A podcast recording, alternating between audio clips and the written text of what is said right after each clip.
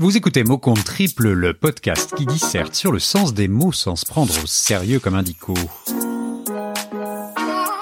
Le mot d'aujourd'hui sera quinca, avec deux Q comme rikiki. Sauf que l'âge d'un quinca ou d'une quinca par nature ne l'est pas rikiki.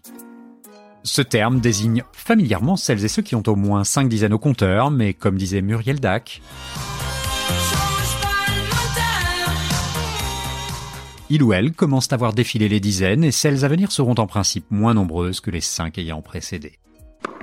C'est en pratiquant une activité ou un sport que les quinquas commencent à prendre conscience de leur sort.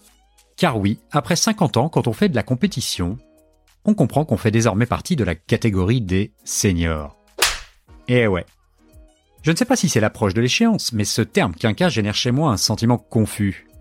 Il commence à sentir vaguement le sudoku ou le tamalou. Faites un test, la prochaine fois que vous êtes à une table composée de quinca ou plus, la question du tamalou finira forcément par arriver. C'est statistique, et ça, c'est pas bon du tout. Mais ce n'est pas tout.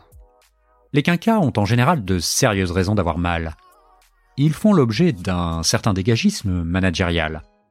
Berthier, t'es le meilleur. T'es le meilleur, Berthier, t'es le meilleur. T'es un tueur, un tueur, un killer, un killer. En général, c'est la tranche d'âge où l'on prend cher parce qu'on coûte cher. Et même si on n'a pas une Rolex au poignet, on mesure sans difficulté que le temps passe. Être un quinca des années 20, c'est avoir chevauché la vie sur deux siècles. C'est faire partie d'une génération pivot, c'est avoir connu apostrophe avec Bernard, grandi avec Téléfoot et devoir aujourd'hui payer pour le regarder. C'est être passé de l'ami Ricoré à Georges Clounet.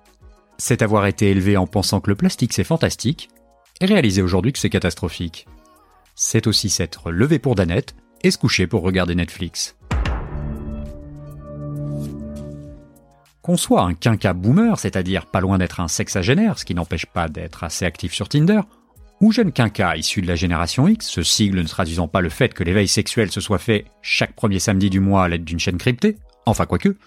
Bref, jeune ou vieux, les quinquas tentent de rester jeunes.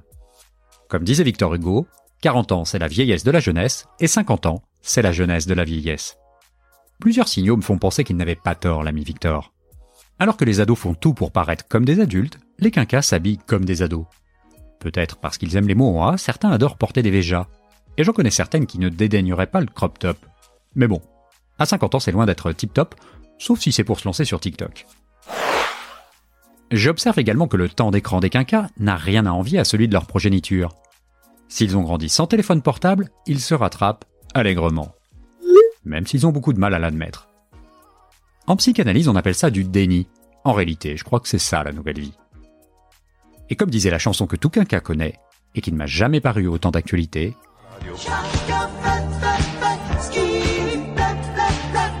Que de pression dans les bars. voilà, c'est tout pour aujourd'hui. Cette chronique a été écrite par Podcast Zap. Si vous avez dans votre entourage un quinca ou une quinca qui ne connaît pas encore Mot Triple, n'hésitez pas à lui faire suivre cet épisode et à lui dire de s'abonner sur n'importe quelle plateforme de podcast. Et si il ou elle ne sait pas ce que c'est qu'un podcast, eh bien demandez-lui Tamalou. En attendant, moi je vous dis à très bientôt pour un nouveau mot.